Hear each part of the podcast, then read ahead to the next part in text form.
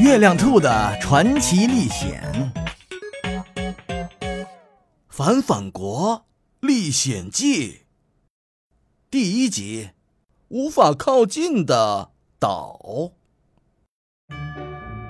嗨，我是月亮兔，我正在月亮上向你问好。这是我自己的历险故事，那是很多年以前。当我还是地球上的一个兔子的时候，我喜欢四处旅行。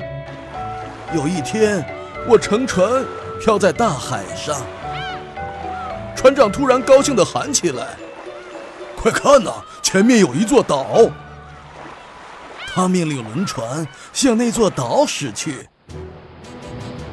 可是，船离那里越来越近，开的却越来越慢。原来呀海浪从小岛的岸边向四面散开，船根本无法靠近那里。船长只好无奈地说：“看来我们没法抵达那座岛了。”我命令返航。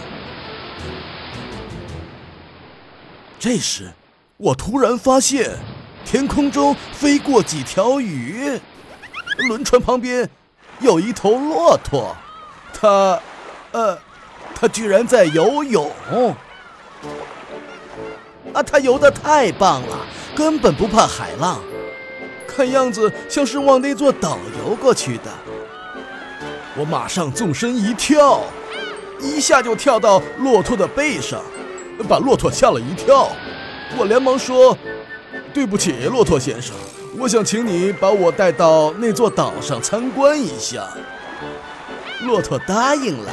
它加快了速度，冲过了一波又一波迎面而来的海浪，把我送到了岸边，然后一个回身，又钻回大海里去了。哈哈，这真是一头喜欢游泳的骆驼呀！我从沙滩向岛的中心走去，走过一片草地，看见一群小狗在吃草。走着走着，我又看见一个菜园，菜园门口一头黄牛在看门。岛的中央有一座城市，城市里奇怪的事就更多了。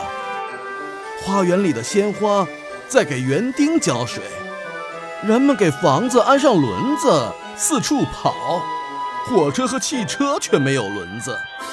安静地躺在街道两旁，啊，那是人们的家。一群老爷爷老奶奶排着队去上幼儿园，而穿着西装、拿着公文包去上班的是小朋友。哦天哪，这到底是怎么回事？我连忙找一个小朋友打听。啊，你好，我叫月亮兔，请问这是什么地方？